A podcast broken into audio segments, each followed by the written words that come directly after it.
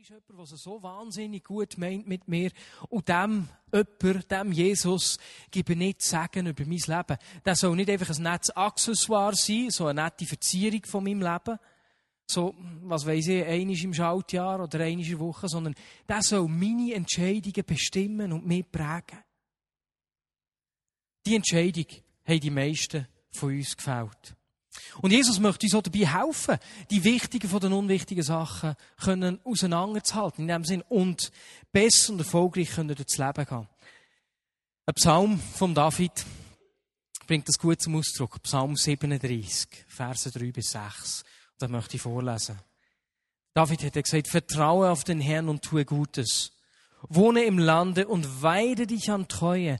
Habe deine Lust am Herrn so wird er dir geben die Bitten deines Herzens.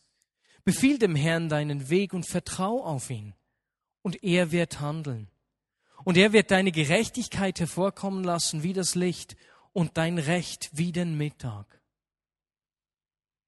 Das Vertrauen, wo der David da davon schreibt oder gesungen hat, ist ein Schlüssel zu einem Leben aus der Ruhe. Ist ein Schlüssel dazu, dass er eben das Segen bekommt, meine unbewussten Motive kann prägen und es mir leichter fällt, Entscheidungen zu treffen. Jetzt, das lässt sich relativ leicht sagen, so einen Sonntagabend von da vorne, oder? Aber dann gibt es Lebenssituationen, die manchmal gar nicht so einfach sind. Fragen, die recht gross sind. Wie gehe ich jetzt damit um? Und ich freue mich, dass wir heute hier drei Personen da vorne haben, die uns so kleine Entscheidungen, die sie auch haben müssen treffen müssen, hineinschauen. In Lebenssituationen, wo sie eben so Entscheidungen haben müssen treffen. Vielen herzlichen Dank euch Trainer, dass ihr bereit seid, heute in diesem Gottesdienst mitzuwirken. Und jetzt dürft ihr ihnen einen fetten Applaus geben, dass sie sich so richtig wohl und daheim fühlen. Die drei Personen, das ist der David Grebas, der David, hat vor ein bisschen mehr als einem Jahr sein Geschäft verkauft, eigentlich äh, seine Zukunft sozusagen weitergegeben und sich auf etwas ganz Neues eingeladen. Caro ist meine Frau, Psychologin, und sie hat sich für einen Mann entschieden, der sozusagen ihr ganzes Leben lang eine lebendige Fallstudie wird bleiben. Und der Andi Rötlisberger, er ist Direktor in der AWD Bern, leitet dort den, den District Bern und hat dort auch immer wieder viel mit Entscheidungsfragen zu tun. Aber Gary, ich möchte mit dir anfangen. Die erste Frage. Du hast einen richtig tollen Mann geheiratet. Sag uns doch einfach etwas Nettes über ihn. nein, nein, das ist nicht ganz eine ernst gemeinte Frage. Ähm, der Mann wäre eben ich. Garo, äh, mich beschäftigt schon etwas. Hast du gern gewusst, ist für dich immer klar gewesen, dass du so eine, ja, so eine verrückte Vogel wie mich willst heiraten Sehr lustig. Ähm, also alle, die unsere Geschichte kennen, wissen, dass ich ihn eigentlich gar nicht wollte am Anfang. Aber ähm, jetzt, wenn ich zurückschaue, ich habe immer gewusst, dass ich einen Mann will, der eine Vision hat. Oder der einfach weiss, wo er durch möchte, der ähm, so etwas Mitreissendes hat. Weil ich kenne mich selber äh, genug gut, dass ich, wenn ich nicht so jemanden hätte, ein bisschen faul wäre und es mich ein bisschen gemütlich einrichten Und ich habe mir recht ziemlich früh, als ich mir so überlegt habe, was ich mal für einen Mann möchte in Zukunft, habe ich mir eine Liste gemacht, so zehn Punkte. Und dass ich dann checken kann, ob dir das alles auch erfüllt wird. Ähm, es klingt vielleicht jetzt ein bisschen lustig, aber für mich war es wirklich eine Sicherheit gewesen. Ich habe so eine Liste gemacht für mich. Das, weil, wenn man sich dann verliebt, oder, ist man manchmal so verliebt und ist schwärmt irgendwie ab und überlegt sich gar nicht, was man eigentlich will. Und, ähm, das war für mich so ein bisschen eine Sicherheit gewesen. Ich habe gewusst, wenn ich wieder verliebt, kann ich wie schauen, ist denn das überhaupt das, oder bin ich jetzt einfach nur verliebt und ist eigentlich völlig nicht in die Richtung, wo ich eigentlich mein Leben oder mit Gott zusammen möchte gehen. Und, in meiner, also bevor ich mit dem Mari zusammenkam, ähm, hatte ich noch andere Beziehungen gehabt, die eigentlich auch die Liste nicht schlecht erfüllt hätten. Ähm, und ich bin jemand, ich kann mich sehr gut entscheiden. Also ich habe mich immer ziemlich schnell für jemanden entscheiden Ich wäre bereit auf Kanada auszuwandern und dann auf Amerika. Und das Problem war einfach, dass die Männer nicht gleich fest entschieden waren. Und darum ist der Name ziemlich schnell auseinander. Und, ähm, als ich eben bei 23 war, hat mich Gott mal wie herausgefordert. Und ich muss vielleicht sagen, ich bin jetzt von Natur aus jemand, der sehr viel Vertrauen hat und ich habe nie Angst gehabt, dass ich nicht zu einem Mann würde kommen oder äh, irgendwie, wenn ist jetzt das endlich, sondern ich habe einfach mein Leben genossen in dem Sinn. Und mit 23 hat mich wie Gott gefragt, hey Garo, wärst du eigentlich auch bereit, allein zu bleiben, wenn du mehr könntest für mich erreichen oder wenn, wenn das echt deine Berufung ist? Und das ist so ein bisschen eine schnell gesagte Frage, aber äh, ich habe es sehr ernst genommen und habe mit dem ein bisschen ringen und habe mich dann wirklich, habe mich noch genau an einen Moment erinnert, bin hergekocht und habe Gott wie gesagt, ich bin bereit, allein zu bleiben, wenn ich dann, wenn du mehr kannst du mir tun. Und ich möchte nur einen Mann, wenn ich mit ihm zusammen, wenn sich das wie multipliziert, wenn es nicht einfach ist, ich mache etwas und er macht etwas, sondern wenn es wie eine, so ein richtiges Feuerwerk gibt oder einfach, dass es multipliziert. Und es klingt jetzt so ein bisschen einfach, aber es war eine ganz schwierige Entscheidung für mich, weil ich auf eine Art wie Recht auch aufgeben oder auch so gewusst habe, gut, es könnte sein, dass ich allein bleibe. Ähm, und habe müssen rennen und es war wirklich so ein äh, harter Moment gewesen. Und gleichzeitig habe ich gewusst, das ist wie so eine Entscheidung. An erster Stelle kommt bei mir echt Gott. Und dann kommen andere Sachen. Das war echt die Grundentscheidung drin gewesen. Und das Lustige ist das Timing, dass ich echt ein halbes Jahr später den Maria getroffen und ihn zuerst eben nicht wirklich wollen, aber es hat dann bei mir einmal noch Klick gemacht. Und dann ist es wieder gleich gewesen, als ich mich verliebt habe und gewusst habe und mit Gott gerungen habe, habe ich ziemlich schnell die Entscheidung können treffen und gewusst, doch, das ist, das ist mein Mann, ich habe Frieden am Herz. Und ich mache es einmal ein bisschen einfach. Ähm, ich entscheide mich einmal und Gott redet auch zu mir in Bildern oder sonst Sachen und dann habe ich so wie einen Frieden im Herz und dann sage ich einmal zu Gott, gut, ich würde jetzt das entscheiden. Wenn es ein völlig Holzweg ist, wenn ich völlig an dir vorbeigehe, dann redest du zu mir in den nächsten Tagen. Und das ist so ein bisschen für mich wie so nochmal die Prüfung. Und wenn der Gott nicht ganz so etwas anderes redet, dann gehe ich eigentlich den Weg und habe es bis jetzt auch noch nicht bereut. Also bei ihm, aber auch bei anderen Entscheidungen. So. Also bei mir hast du es nicht bereut. Ja, ich Nein, er ist der beste Mann, wir sind super, wir ergänzen uns perfekt. Merci vielmals, Schatz. Das heisst, wenn du sagst, dir fällt das Licht, hier, du lebst fast ein bisschen wie mit einem grünen Licht. Dass Gott dich führt hier, das Urvertrauen, dass er dich gut führt und wenn, wenn mal etwas ist, glaubst, dass er redet, entweder direkt zu dir oder der andere Menschen. Ja, eigentlich schon. Super. David, du hast mir auch erzählt, eben von dieser Entscheidung, die du zu fällen hast, vor ein bisschen mehr als einem Jahr. Wie ist das bei dir gekommen? Was ist das für eine Entscheidung und wie wie hast du dir gefällt? Ja, also dazu muss man sagen, ich ähm, bin Gymnasiallehrer, habe nach dem Studium ähm, nur als 30 Prozent als Gymnasiallehrer geschafft und habe dann ein Geschäft übernommen, äh, kurz nach dem Studium. Und zwar ist das ein Recycling- und Transportunternehmen gewesen. Klingt ein bisschen schön auf Schweizerdeutsch, ein Schrottplatz im Grunde nach. genau. Und habe den mitgeholfen, fünf Jahre lang mit einem Geschäftspartner zusammen aufbauen. Wir haben ähm, relativ guten Erfolg gehabt von dem her. Also, sagt man so, also das Geschäft hat eigentlich floriert. Wir haben einen grossen Kundenkreis können aufbauen. Die Herausforderung war einfach, gewesen, dass mein Geschäftspartner nicht gläubig war und ich bin gläubig war.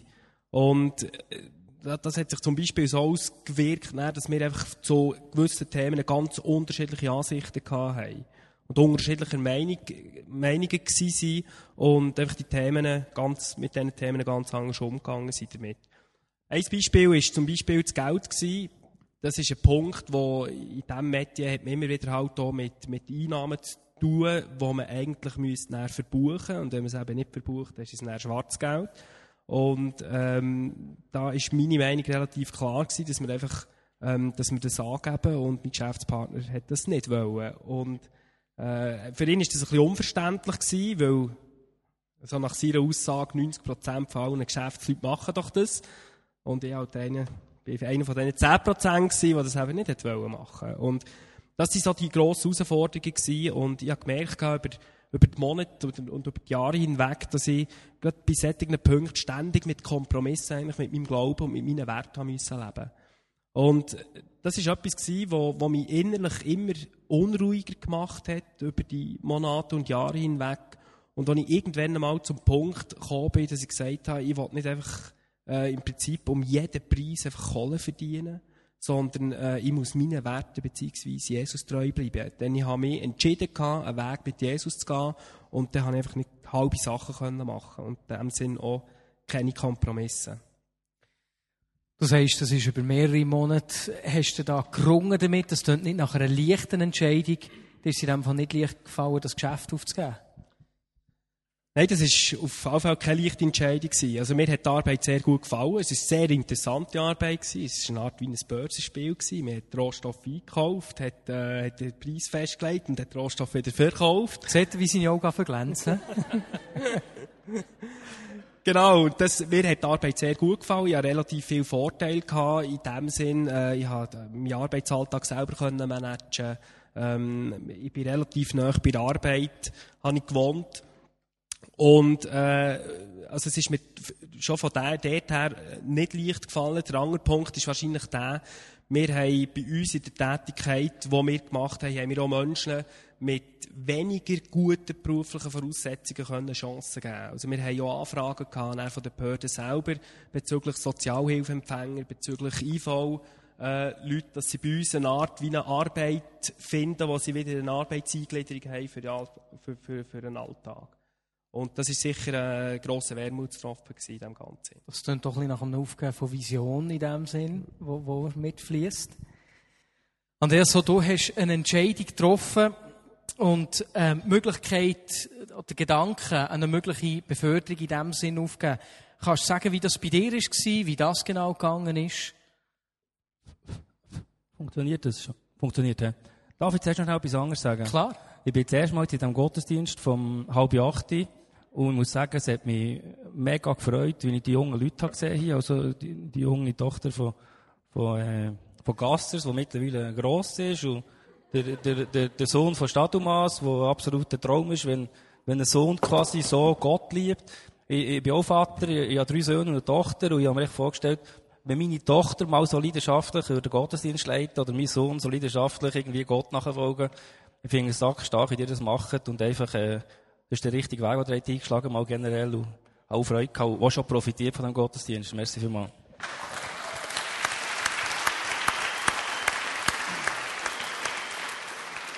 Also, sorry, ich wollte das echt schnell sagen. Es ist, sonst vernehmen sie es plötzlich nicht und ich habe eigentlich schon bereits mehr profitiert, als ich da kann bringen kann.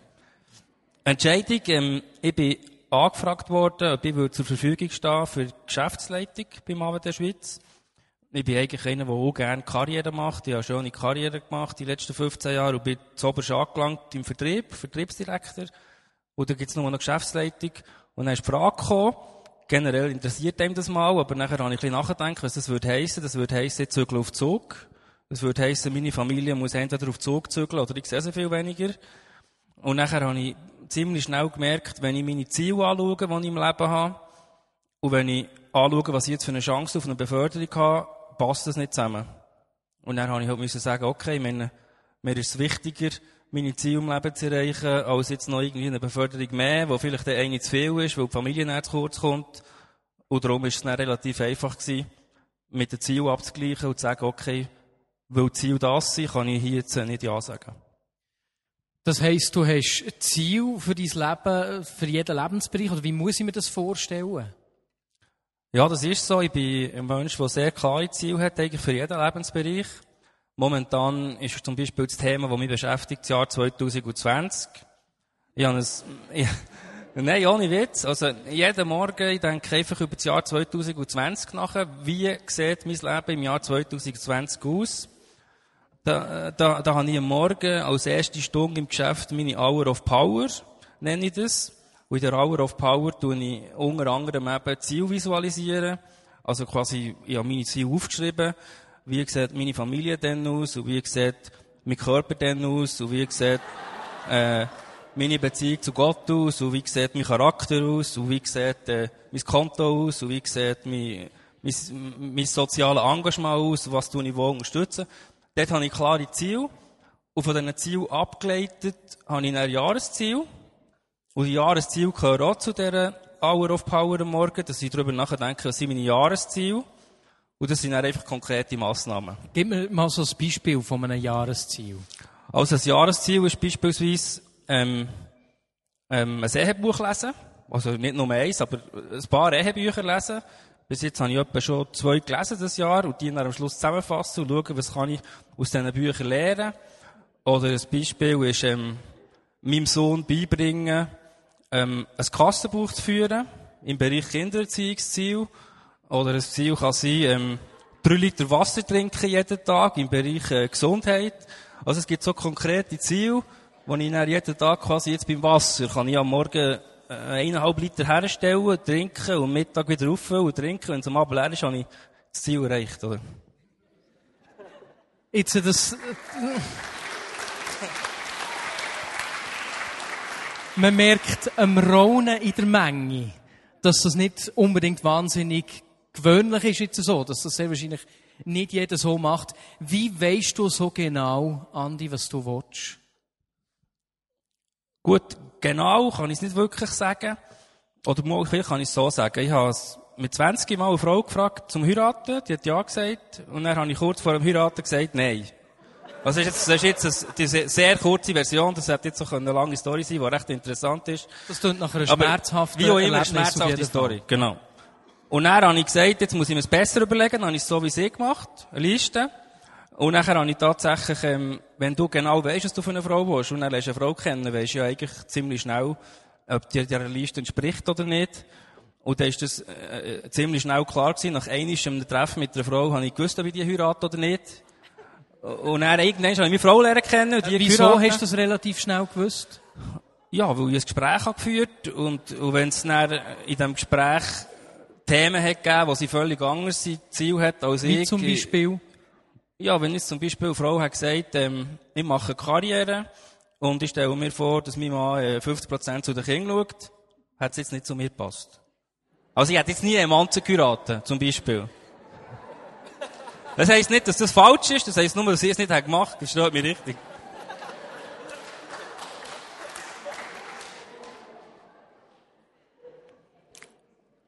Ähm, ah, eben. Und dann, das ist dann gut gekommen mit der Ehe auf jeden Fall. Und das hat mich motiviert, dass quasi, wenn du dir vorstellst, ja, dann vier Jahre lang habe ich keine Frau gehabt. Also von denen, wo ich die Geschichte habe beendet, habe ich dann quasi gesagt, so fest verletze ich eine Frau nie mehr, dass ich quasi zum Heiraten frage und dann springe ich kurz vorher ab. Also überlege ich mir ein bisschen besser. Und dann habe ich vier Jahre lang keine Beziehungen gehabt und bin immer nur, wenn ich mit einer Frau weg bin, eine ist weg. Und dann ist für mich klar gewesen, ob ich dieser weiter Hoffnungen mache oder, nicht, oder? Und bin nicht mehr weg. Und dann hat es einmal geklappt. Und das hat mich motiviert, das Ziel mit der Frau hat so gut geklappt, dass ich dann gedacht habe, jetzt mache ich das auch für alle anderen Bereiche von meinem Leben. Und dann habe ich mir aufgeschrieben, 1995, als ich frisch geheiratet war, wie ich mir vorstelle, wie mein Leben sollte werden. Und dann habe ich alles aufgeschrieben. Ich möchte mal Familie mit vier Kindern mindestens. Oder ich möchte mal in einem grossen Haus wohnen, wo einen riesen Umschwung hat und viel Sonne und ruhig, ein bisschen auf dem Land. Und ich möchte äh, mal ein bisschen Geld haben und ich möchte mal ähm, Karriere machen. Und das habe ich alles aufgeschrieben. Aber ich habe nichts gehabt zu dieser Zeit. Also zur Hochzeit zum Beispiel hat meine Frau gezahlt. Ich habe kein Geld gehabt. Weil ich dann als Jugendarbeiter in der Vinia gearbeitet und darum habe ich nichts verdient gehabt. und, und, und nachher, und jetzt habe ich vor kurzem, etwa vor einem Jahr, habe ich das Tagebuch von denen gefunden. Mit den Zielen, die ich aufgeschrieben habe. Und dann bin ich zu meiner Frau und habe gesagt, du, lass mal. Und dann habe ich ihr vorgelesen, oder? Und, und ein Ziel tut man ja immer in Gegenwartsform formulieren. Also, so wie es schon so wäre, oder? Dann habe ich ihr vorgelesen, wie mein Leben ist. Und dann hat sie gesagt, ja, also, also ich habe das Tagebuch vorgelesen mit dem Ziel von 94 oder 95. Dann hat sie gesagt, ja, also, das weiss ich, ja, das ist unser Leben, was ist das dann so speziell? Und dann habe ich gesagt, speziell ist, dass ich das vor 15 Jahren aufgeschrieben habe. Dann haben wir alles nicht gehabt. Das ist das Spezielle dran. Also, grundsätzlich ist es für sie nicht speziell gewesen, weil wir das ja heute haben, aber es ist eigentlich gleich speziell, weil ich es vor 15 Jahren aufgeschrieben habe, dass wir es werden haben. Du, du hast mir erzählt, dass du das mit deinen Mitarbeitern auch manchmal machst. Eben, dass das wichtig ist, dass du weißt, was du willst als Mensch. Ja, wenn ich zum Beispiel ein Seminar gebe, wo das Thema Zielsetzungen ist, dann mache ich am Anfang meistens die Eröffnung so, dass ich sage, nehmt das Blatt, das weißes Blatt, jedes Blatt, Okay, nachher sage ich, jetzt mache ich einen kleinen Test mit euch. Stellt euch vor, es wäre jetzt in der Nacht, Morgen um zwei. Ihr schlaft, dann kommt der Engel, der weckt euch. Und dann sagt euch der Engel, hey, du hast Glück, Gott hat dich ausgewählt, das ist jetzt deine Minute. Du hast eine Minute Zeit, zu sagen, wie du dein Leben gerne hättest. Alles wird in einer Minute erfüllt sein. Und dann sage ich den Leuten, okay, schreibt. Dann schreiben sie, schreiben sie, wie wild. Nach einer Minute sage ich, stopp, auf die Seite legen, und dann mache ich ein Seminar über Zielsetzungen und so. Und am Schluss vom Tag können Sie dann auf dem Blatt schauen. Und wenn man dann plötzlich merkt, man hat dort Blödsinn draufgeschrieben, ja, ich möchte jetzt nicht mehr, dass ich Bauchweh habe, oder, ja, der Nachbar sollte wegzügeln, oder irgendwelche belanglose Sachen, dann merkst du als Mensch, du hast noch nicht dir überlegt, was wichtig ist. Also sprich, so ein, Zielsetzungs, ein Zielsetzungsprozess wäre noch gut. Jetzt, wenn ich das so höre, oder, der ein Teil in mir sagt, wow, das ist fantastisch. Äh, ich, glücklicherweise weiss ich auch relativ genau, was ich will. Auf der anderen Seite ist aber etwas in mir, das sagt, das tönt ein bisschen danach, äh, das, was ich mir vornehme, reiche ich auch. Äh, wo, wo hat sie da Platz für Gott drinnen? Gut, de, dann, als ich mich bekehrt habe, am 3. August 1990 ist das gewesen, als ich bechrist wurde, das weiss ich so genau, wo ich bin christlich aufgewachsen und eigentlich hätte ich immer gewusst, was meine Eltern meinen, was der richtige Weg wäre. Und ich habe den bewusst nicht gewählt und habe bewusst gesagt, ich will mich nicht bekehren und ich will nicht so ein Bünzli-Leben leben und irgendwie so gerade auslaufen und dort langweilig und so.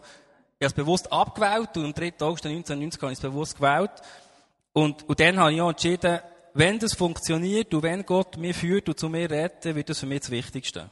Oder ist das quasi das, was ich nie mehr darüber diskutiere. Es gibt nichts Wichtigeres als auf Gott hören, im Licht leben, die zehn Gebote einhalten, auf den Heiligen Geist sich führen, man im Schilf steht, korrigieren. Das ist so quasi die Basis und an dem richtet sich dann eigentlich alles aus. Sozusagen das Ober-Ober-Oberziel. Genau. Ja, 2100. So. Einfach, ja genau, ein Ziel ist auch 100 zu werden. Das, meine Frau ist nicht ganz einverstanden mit dem Ziel. ja. Ich, habe ich sage immer, ich werde 100, du musst mindestens 98 dir als Ziel vornehmen weil sie zwei Jahre jünger ist. Und ähm, das ist das Oberziel, genau. Und dann, dann vertraust du seiner Führung in dem Sinne und die anderen Ziele leiten sich aus dem ab, sozusagen. Ja, genau. Also das ist echt das Wichtigste. Die anderen Sachen sind eigentlich viel weniger wichtig, weil es nur eine irdische Sache ist von den paar Jahren, von den 100 meinetwegen, die wir hier haben. Es muss einfach mal mit dem anderen im Einklang sein und das ist mal das Wichtigste erfüllt. Wie war das bei dir gewesen, David? Du hast, wie hast du die Führung von Gott erlebt, nachdem du dein Geschäft hast aufgegeben? Also zuerst hoffe ich, der Andreas hat meiner Frau nicht den Floh in den Kopf gesetzt, sagt Ehebücher lesen und so. Aber ja, müssen wir noch darüber reden. Mir noch nicht. Das haben wir noch gar nicht überlegt. Aber eben, ich hoffe, Gott führt ja da gut in meinem Leben. Ja, also, nein. Also ja, grund, grundsätzlich habe das Geschäft im 2004 habe ich das dann übernommen. Ich habe es im, mehr oder weniger im 1. Januar 2009 dann, äh, meinem Geschäftspartner übergeben und eigentlich mehr oder weniger Knall auf Fall. Ich habe mir äh, sehr viele Gedanken gemacht in den Monaten davor und äh, habe mich aber dann wirklich entschieden gehabt, zu dieser Zeit, dann so über Weihnachten, Neujahr und habe gesagt gehabt, gut, ich, ich habe mich jetzt entschieden, jetzt übergebe ich das Geschäft, so wirklich auf Knall auf Fall. Ähm, ich war dann noch die, die paar Stunden Gymnasiallehre gewesen, habe aber eigentlich nicht weiter geschaut für etwas anderes. Ich habe mich dann einfach entschieden und gesagt, jetzt muss ich diesen Schritt machen.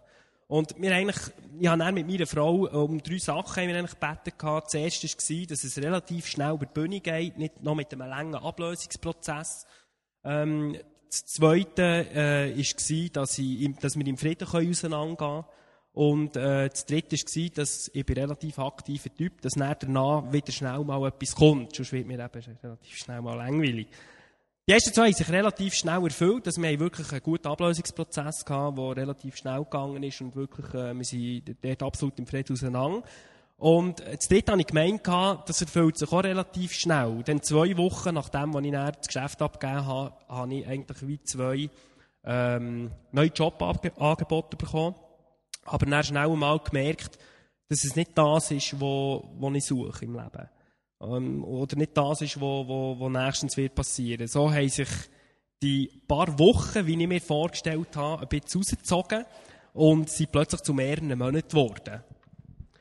Und äh, ich bin in diesen Monaten dann so in eine Art Glaubenskrise oder so eine Art Identitätskrise gekommen. Also das heisst, ich habe selber gemerkt wie sehr, dass ich eigentlich den Wert über die Arbeit oder meinen eigenen Wert über die Arbeit definiert habe. Ähm, vorher habe ich relativ viel geben, relativ viel beeinflussen oder sagen gehabt, und plötzlich ist nichts mehr da, oder ist das nicht mehr da gewesen. Und, ähm, dann ist schon, äh, so die, die Zweifel sind aufgekommen, habe ich Gottes Stimme wirklich gehört, hat er wirklich wollen, dass ich dort aufhöre und das Geschäft abgebe. Und das war so die Zeit, wo ich wirklich auch, wo Gott zu mir stark geredet hat, gerade in diesem Punkt, dass ich meine, mein eigener Wert nicht über die Leistung in diesem Sinn definiere und nicht so viel, wie ich geben kann, so viel bin ich dann auch wert. Weil die Schiene, die Leistungsschiene habe ich häufig auf Gott übertragen. Und dort habe ich wirklich ganz stark gemerkt, wie Gott dort äh, zu mir reden und eigentlich, dass nicht in erster Linie das, was ich ihm geben kann, entscheidend ist, sondern seine Liebe. Das, was er, das, dieses Ja zu mir, ohne dass ich irgendetwas gegeben habe, das ist absolut entscheidend. Und dort dann wieder wie mein Wert neu finden. Das heisst, es ist ein bisschen anders gelaufen, als du es erwartet hättest, dir gewünscht hättest. Mehr im Monat Unsicherheit. Wie, wie ist das näher weitergegangen? Wie hat sich das aufgelöst? Also es war so, ich habe im, im Juli etwa muss es gewesen sein, gell? habe ich ähm, Mari mal das Telefon gegeben. Durch das, dass ich Lehrer bin und äh, der Bildungsbereich auch etwas ist, was mich sehr stark interessiert und auch begeistert, habe ich dann Mari angerufen und gefragt, du, los, habt ihr irgendwie in Wien irgendein Job für mich äh, im Bildungsbereich, ich würde gerne mitarbeiten, ich habe noch nichts und irgendwie wird es mir mehr oder weniger langsam langweilig, weil Juli, August ist bei uns so die Zeit eben Ferienzeit und äh, da hatte ich auch die Schule nicht mehr gehabt.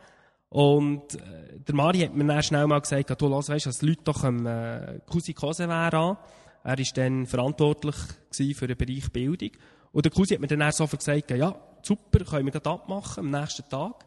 Und ich war sehr überrascht, dass es so schnell gegangen ist im Grunde noch. Und der Cousin hat mir dann, dann wir uns dann noch das zweite Mal getroffen und im zweiten Mal, als wir uns getroffen haben, hat er mir dann seine, seine äh, Ideen äh, kundgetan. Und zwar hat er mir gesagt, dass er eigentlich gerne die Bereichsleitung vom Dienstleistungszentrum mit der Wiener Bern abgeben Und hat dich gefragt, ob du interessiert wärst, sozusagen? Genau. Und bist du interessiert gewesen?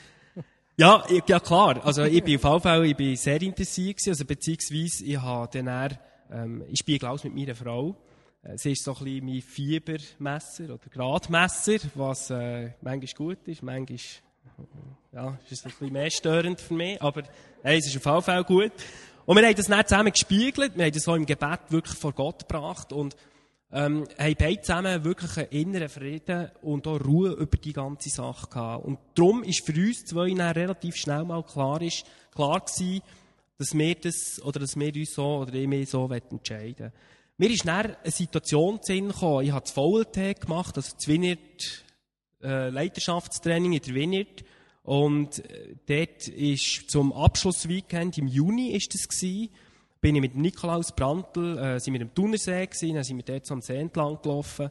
Und ich habe ihm so ein bisschen meine, eben meine Situation, meine Zweifel über, über Berufungsfragen, Identitätsfragen und so weiter, habe ich das alles ein bisschen erzählt und der, und, und der Nikolaus fragt mich dann so, hast, das Gott, hast du Gott mal gesagt, was eigentlich dein Wunsch wäre? Oder das kannst du dir vorstellen? Und wir haben das dann so ein bisschen zusammen gespiegelt und auf jeden Fall habe ich dann Nikolaus gesagt, ähm, lass, weißt, eigentlich könnte ich mir gut vorstellen, so 50% irgendwo in einer Church zu arbeiten und 50% irgendwo draussen, so in der Welt.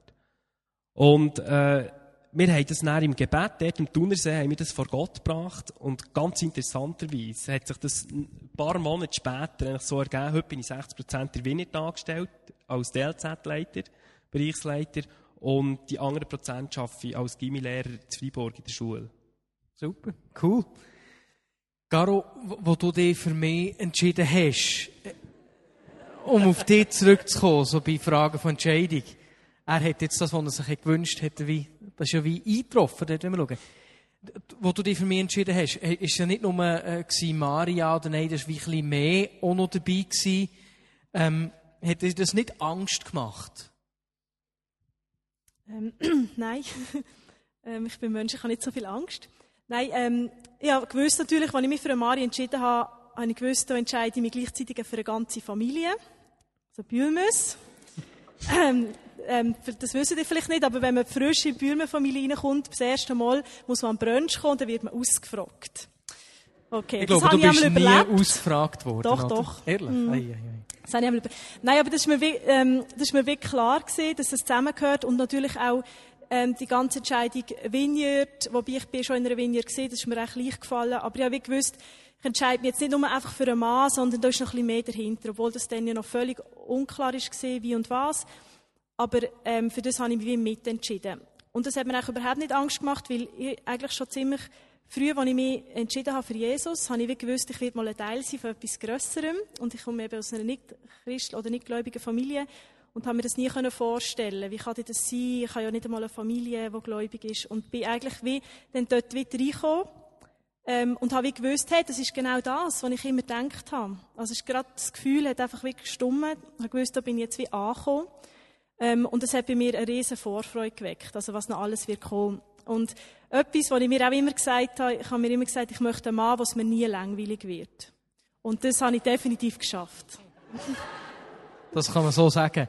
Nennen, jetzt hätte ich fast Schatz gesagt, Garo. Da sind wir vor vier Jahren angefragt worden vom Leitungsteam, ob wir uns vorstellen können, in, Zukunft mal die Verantwortung für Vineyard Bern zu übernehmen. Jetzt, wie war das für dich? Das hätte ja können, ja, gewisse Unsicherheiten, Ängste, Fragen wecken. Wie ist das für dich? Gewesen? Genau. Also zuerst war es natürlich ein mega Ehr, dass wir das überhaupt angefragt worden und dann, was mich immer sehr berührt hat an Mari, ist, dass immer, wenn wir so grosse Entscheidungen oder so Entscheidungen haben müssen treffen, ist es nie so gewesen, der Mari weiss eigentlich schon, wo durch und ich kann noch schauen, möchte ich jetzt da mitkommen oder nicht. Also, der Mari ist immer so, hat immer auf dem Nullpunkt angefangen. Er hat immer gesagt, wir müssen beide ein völliges Ja haben. Ich und du und zusammen gibt es noch eine Entscheidung. Und das hat mir mega geholfen. Das war schon ganz am Anfang unserer Ehe so gewesen. Und ich habe wie gewusst, es ist nicht so, er weiß auch innerlich schon, welche Richtung, oder er hat eigentlich schon voran gewusst, dass er echt das möchte, und jetzt geht es noch darum, ob ich jetzt mitmache. Und das war für mich eine mega Erleichterung, weil ich wie gewusst habe, er hat so fest Vertrauen in Gott, dass, dass er weiß, Gott muss genauso zu mir reden, und so muss er auch zu ihm reden. Und wir haben ein halbes Jahr Zeit gehabt für die Entscheidung. Und seit den letzten zwei Monaten von diesen sechs Monaten sind wir auf, eben auch zwei Monate in, auf Amerika, nach Reading, wo wir halt einfach Tag und Nacht wirklich mit Gott haben Zeit verbracht. Das ist eine gute Voraussetzung, um Entscheidungen zu treffen, wenn man nicht bei Gottes Herz ist. Und wir haben uns dann gesagt, ähm, in Reading, dass wir nie darüber reden. Also wir reden nie darüber, wir diskutieren nicht, was wir schon gehört haben, sondern mit dem ersten Schluss von diesen zwei Monaten sagen wir, was wir gehört haben, ja oder nein. Und das ist eigentlich noch recht cool gewesen, weil, oder, man ist in so einem Prozess, Gott von davon reden, man weiß gar nicht, was bei ihm läuft, oder ja, was beim Partner ist. Und Gott hat einfach hat klar zu mir wie geredet. Und meistens redet Gott bei mir durch Bilder oder Worte, die dann wie so passen. Und das Wenn du von meistens redest, kannst du uns ein, ein praktisches Bild geben, wie das kann aussehen bei dir? Ähm, weißt du, dass wir, dass wir uns das können vorstellen? Okay, ist ein bisschen, muss ich ein bisschen ausholen. Okay. Also ich tue mal kurz. Ich lebe durch Bilder und Filme, also nicht so also innere Filme. Und ähm, es gibt so gewisse Bilder, die ich habe, die ich seit Jahren habe, wo ich wie eintauchen in die Welt. Also in den Film oder in, in die, Ding. Zum Beispiel, ich, habe, sehe immer so wie einen Tisch, der ist von außen, so wie ein Brönstisch, ein schöner, wie einem Baum und so. Und ich kann immer an den Tisch gehen und der Tisch ist immer anders. Und es ist so wie ein Seelenspiegel. Manchmal sitzt Jesus dort und wartet auf mich, manchmal tanze ich auf dem Tisch, manchmal liege ich unter dem Tisch, manchmal habe ich das Gefühl, ich komme und Jesus sagt, hey, hallo, ich habe jetzt irgendwie lange gewartet, wo bist du jetzt? Ähm, es ist komisch, es gibt ganz viele Situationen, aber ich kann wie in jedem Moment wieder her und ich erlebe dort etwas und ich weiß wie, ah, genau. Und das ist jetzt dort stand ich an dem Moment. Und es ist vielleicht für die, die nicht so Bilder eigentlich komisch zum Vorstellen. Aber es ist für mich so wie eine innere Welt, wo ich wie mit Gott connecten kann. Und so redet Gott sehr oft zu mir. Ich habe so verschiedene Sachen. Und dann weiss ich wie, aha, genau, das ist jetzt dran. Oder das ist jetzt gerade die Situation. Zum Beispiel. Genau. Und auf jeden Fall habe ich es dann wieder ähnlich gemacht, wenn ich wie gewusst habe, komme Frieden darüber, über die Entscheidung, habe ich Gott wieder gesagt, okay, ich gehe jetzt in die Richtung, ich habe das Gefühl, das wird meine Entscheidung, also ein Ja ist das dann gewesen. Und ähm, habe ihm wieder gesagt, eben, wenn ich völlig auf dem Holzweg bin, musst du jetzt zu mir reden, weil ich gebe jetzt mein Bestes im Moment. Ich versuche ehrlich, äh, die Entscheidung zu treffen, ähm, so gut wie ich kann. Und wenn ich jetzt wirklich völlig falsch bin, muss man es jetzt sagen, weil sonst mache ich die Entscheidung so. Und dann hat er eigentlich nicht also anders geredet, eigentlich noch bestätigt. Und dann kann ich wie in meinem Herz einfach, einfach die Entscheidung treffen. Und es hat bei mir, glaube ich, auch viel damit zu tun, ich habe ganz ein festes Vertrauen in Gott. Also, das ist so, vielleicht auch ein bisschen, ich weiß auch nicht, wo das herkommt. Ich habe noch nie gezweifelt an Gott. Und ich vertraue ihm ganz fest, wenn ich eine Entscheidung treffe, dass er mit mir ist. Und falls ich die falsche Entscheidung treffe, habe ich irgendwie auch nicht Angst, dass es jetzt, dass ich in die falsche Richtung gehe, sondern dann mache ich vielleicht einen Umweg. Aber Gott hat schlussendlich, macht er gleich das mit mir, was er vorhat. Also irgendwann wird es dann schon merken und dann halt eine Schlaufe machen. Und ich habe nie Angst davor, dass ich jetzt ganz falsch entscheide, dass ich etwas ganz zumache. Weil Gott ist schon mit mir, ich gebe mir so fest Mühe, wie ich kann und versuche das ehrlich zu entscheiden. Genau. Super, Gott vertraut dir. Andi, du bist schon ein Mensch, im Gespräch mit dir ist mir nicht wahnsinnig viel Angst entgegengekommen, das war recht schnell klar. Ähm, dass du eben auch Gott in deinen Entscheiden dort Raum gibst. Was ist dein Geheimnis, dass du nicht Angst hast? Gut, Geheimnis ist vielleicht ein bisschen gross gesagt. Ähm, ich war ja 20 Jahre nicht Christ gewesen, und jetzt bin ich 20 Jahre Christ. Und dann, als ich Christ geworden habe ich die der Bibel aufgeschrieben, was ich nie vergessen will. Und dort habe ich aufgeschrieben, dass ich nie vergessen will, dass mir nichts gehört, dass alles Gott gehört, dass ich nichts verdient habe außer der Hölle, was ich ein Sünder bin und auf Vergebung von Jesus angewiesen bin. Und solche so Grundsätze, die ich mir aufgeschrieben habe, die ich nie vergessen will. Und jetzt ist mir die letzten 20 Jahre bewusst geworden, dort habe ich zum Beispiel eben aufgeschrieben, dass mir nichts gehört, sondern dass alles Gott gehört und dass ich nur Verwalter bin. Und das Verwalter sein ist mir jetzt die letzten 20 Jahre irgendwie mehr wichtig geworden, je mehr, dass ich kann haben. Also, sei das jetzt eine Frau, plötzlich hast du eine Frau, dann plötzlich hast du ein Kind, plötzlich hast du ein Haus, plötzlich hast du Geld. Je mehr das hast, je mehr denkst du irgendwie, du bist auch wichtig. Und je mehr besteht die Gefahr, dass du in Stress kommst und in Druck kommst. Und nachher hat mir plötzlich helfen, die Vorderste Bibel zu lesen, mir gehört nichts. Alles gehört Gott. Ich tue es nur verwalten. Und immer, wenn ich in Stress komme, oder wenn ich meine, ich bin auch wichtig, oder irgendwie so, dann, dann tut mich irgendwie Gott erinnern, zurückzugehen zu den Anfängen. Mir gehört nichts. Alles gehört Gott. Ich bin nur Verwalter.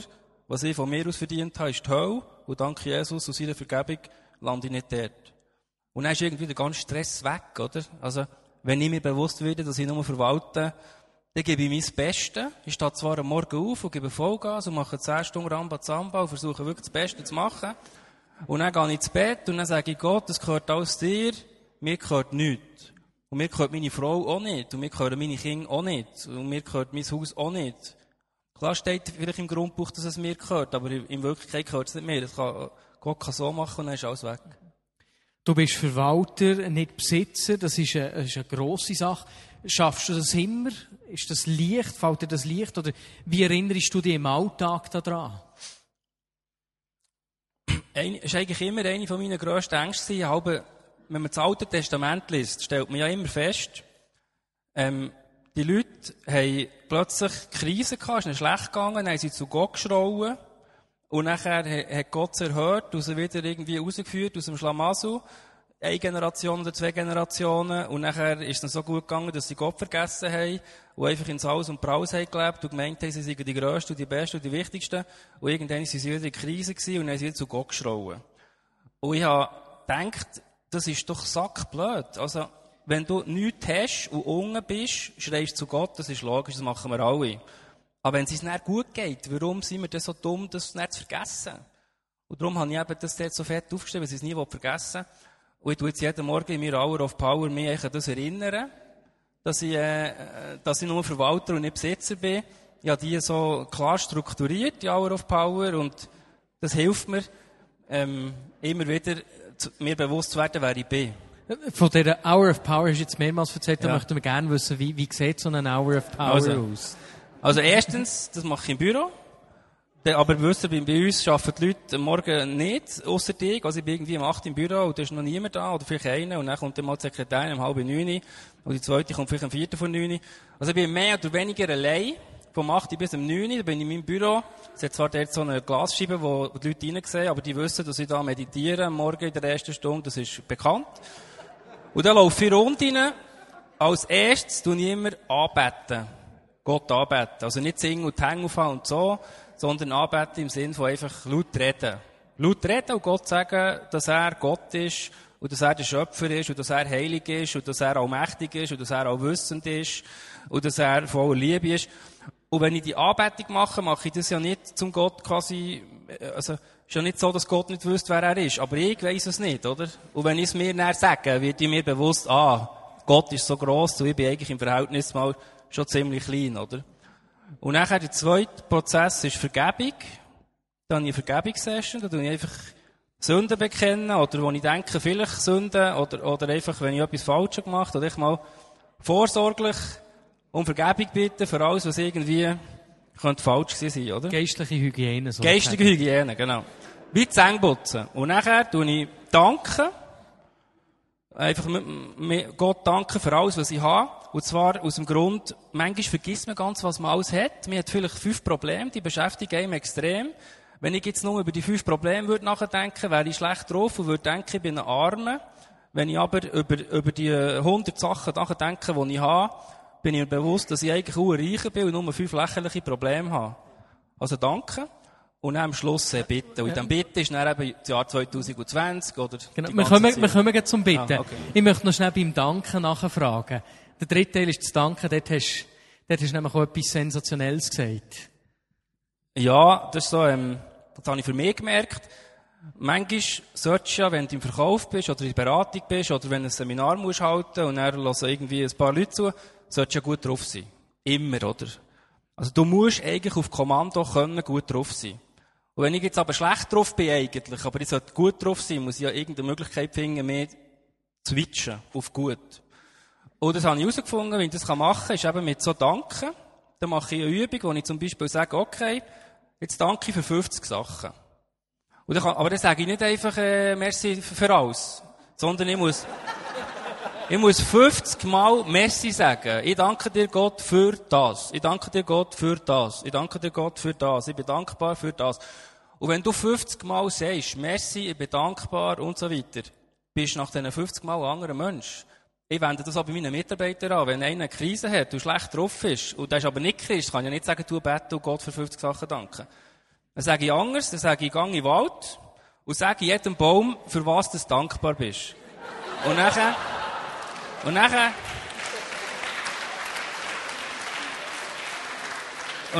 also die haben das dann schon gemacht, das ist kein Witz im Fall, es haben schon ein paar Mitarbeiter gemacht, die wirklich mies drauf sind, aber sie hatten am Abend Beratung gehabt, sollten gut drauf sein. Dann sage ich, gang in den Wald und jeder Baum, den du siehst, sagst ihm irgendetwas, wo du dafür dankbar bist. Und dann kommt denen manchmal nichts in den Sinn, weil wenn du nicht gewöhnt bist, me, me, sagst du nichts, oder? Ich hatte mal einen Mitarbeiter, gehabt, der hat gesagt, es ist alles schlecht, es ist alles schlecht, und die Kunden haben abgesagt, und die Kunden haben storniert, und ich habe kein Geld mehr, und so, eine riesen Krise. Und dann ist mir so ein Einfall gekommen, dann ich gesagt, überlegt mal, was gut ist. Dann hat er gesagt, es ist nicht gut, Herr Rödisberger, es ist ein Debakel, mein Leben ist wirklich Elend und so. Dann habe ich gesagt, jetzt machen wir eine Übung. Jetzt tut ihr euch 20 Sachen überlegen, die gut sind. In fünf Minuten kommt ihr zu mir ins Büro und sagt mir die 20 Sachen und dann gebe ich euch 200 Steine. Dann hat er gesagt, und der war dann blank gewesen, der war wirklich gestrichen blank gewesen und hat kein Geld für das Benzin und so gehabt. Dann hat er gesagt, 200 Steine. Dann habe ich gesagt, könnt ihr ausrechnen, was es eine Stunde lang gibt? Dann war er unmotiviert gewesen und nachher hat er, dann hat er plötzlich angefangen und dann ist er zu mir ins Büro gekommen, nach fünf Minuten, Herr Rödisberger, ich hasse. Und dann habe ich gesagt, erzählt mal. Und dann hat er erzählt, Tag, Tag, Tag. Mit jedem Mal, wo er gesagt hat, was gut ist in seiner Misere, ist er ein bisschen grösser geworden. Und, und er hat am Schluss, nach fünf Minuten, ihm die zwei Noten gegeben. Und dann ist rausgegangen, und dann habe ich gesagt, jetzt könnt ihr wieder deprimiert sein. Und dann hat er gesagt, ja, jetzt bin ich nicht deprimiert, ich bin gut drauf, oder? Also der hat sich quasi wie gekehrt, oder? Super.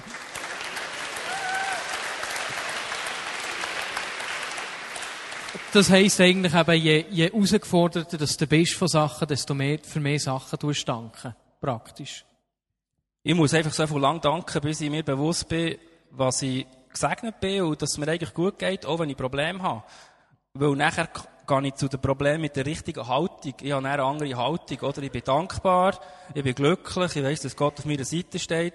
Und wenn ich dann in dieser Haltung bin, kann ich Probleme ganz anders versuchen zu, zu lösen, als wenn ich denke, ich bin ein Armer und ich bin einsam und niemand ist bei mir und überhaupt. Das heisst, du veränderst dich drin. Das ist ja so. Genau. Und dann das vierte ist das Bitten. Da haben die unterbrochen vorher. Ja, der letzte Teil beim Beten, äh, da, da, da gibt's aktuelle Sachen, die ich dafür bete, und dann gibt's einfach standardmäßig eben de, das Jahr 2020. Da habe ich mir eine Vision aufgeschrieben, weil es hat mich so motiviert. Das Jahr 2010 war mein Leben, gewesen, das ich aufgeschrieben habe vor 15 Jahren. Und ich habe ein Leben, das ich absolut spitze finde heute. Dann habe ich gedacht, jetzt muss ich mir überlegen, wie bin ich mit 50, oder? Ich muss irgendwie äh, definieren, was möchte ich für einen Mensch werden mit Gottes Hilfe, und was möchte ich für eine Familie haben mit Gottes Hilfe. Ich muss das alles irgendwie mir überlegen, und dann tue ich das dann in der Bit-Session, tue ich das quasi durchlesen. Das sind im Gesamten sind das, ähm, zwei Jahre, vier Seiten über das Jahr 2020 und zwei Jahre, vier Seiten über das Ziel von 2010. Dann lese ich die durch, laut, in Gegenwartsform, wie wenn es schon so wäre.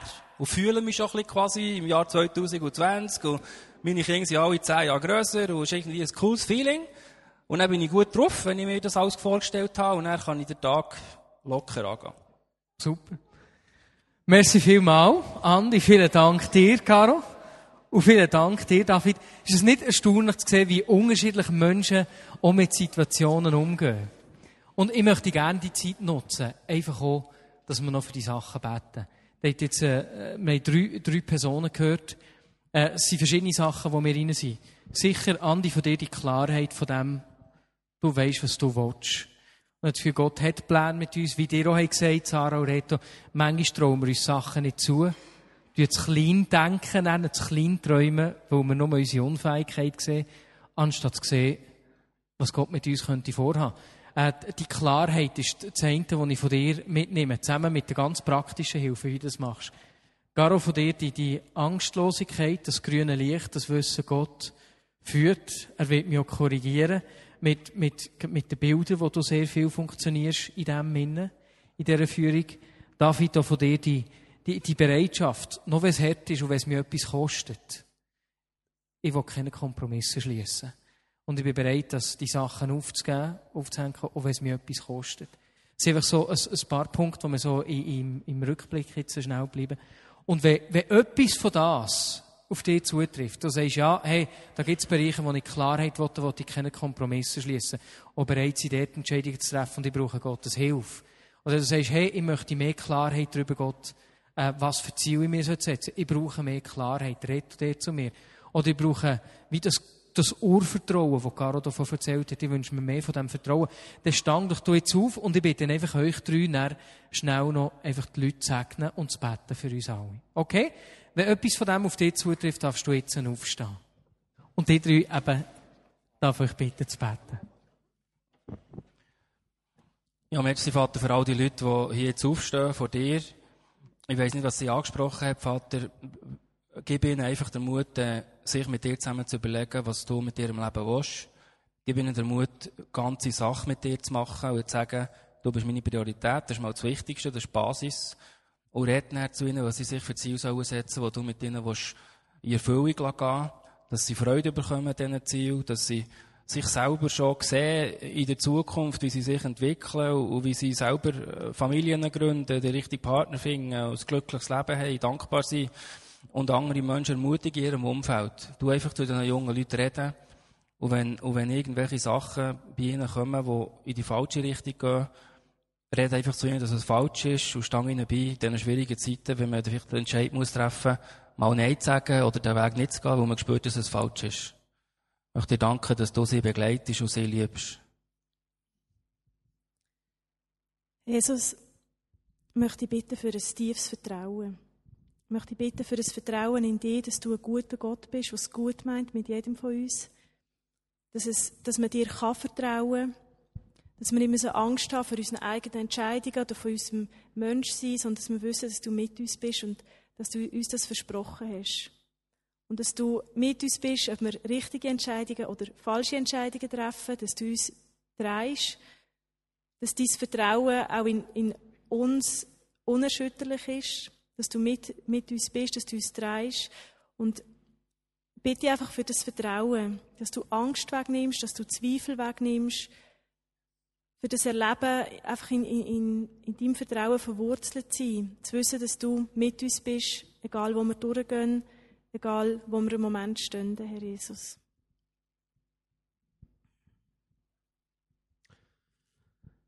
Ja, Vater, ich möchte dir von ganzem Herzen danken jetzt für all die Menschen da drin. Und du siehst, dass Entscheidungen anstehen und es sind sehr, sehr viele junge, junge Menschen hier. Und du siehst, dass wichtige Entscheidungen in ihrem Leben anstehen und dass uns das so viel Mühe macht manchmal und so viele Schwierigkeiten macht. Aber dass, dass wir dürfen wissen, dass, dass es 100% Gnade ist, Jesus, was du in unserem Leben willst und 100% Liebe ist, was du in unserem Leben vorgesehen hast. Und dass, dass wir jetzt einfach dir dürfen hergeben. Und in deinem Namen sage jetzt jedes einzelne hier in und du weißt, wo welche Entscheidung ansteht. Du weißt, wo das jetzt, was gerade dran ist, Jesus. Und ich möchte dich bitten, dass, dass du uns Herzen gibst, wo, wo ruhig wird in dir. Dass du Frieden schenkst, dass du die Frieden ausgießt jetzt in die Herzen. Und dass einem Entscheidungen nicht gerade aus dem Leben draus tun, sondern dass wir dürfen wissen, wenn ich mich entschieden habe, du bist bei uns und du gehst mit. Auch wenn wir manchmal vielleicht das Gefühl haben, wir haben falsche Entscheidungen getroffen, aber nicht, nicht die Situation, nicht das Umfeld ist entscheidend, sondern deine Liebe zu uns. Und darum möchte ich dich bitten, dass du wirklich schenkst, dass wir den Wert nicht über unsere Leistung festmachen, nicht über unser Umfeld, nicht über unsere Situationen, sondern über dein Ja zu uns und zu unseren Menschen, Herz und zu unserem Leben. Danke es für deine große Liebe. Danke, dass du es tust. Amen. Amen.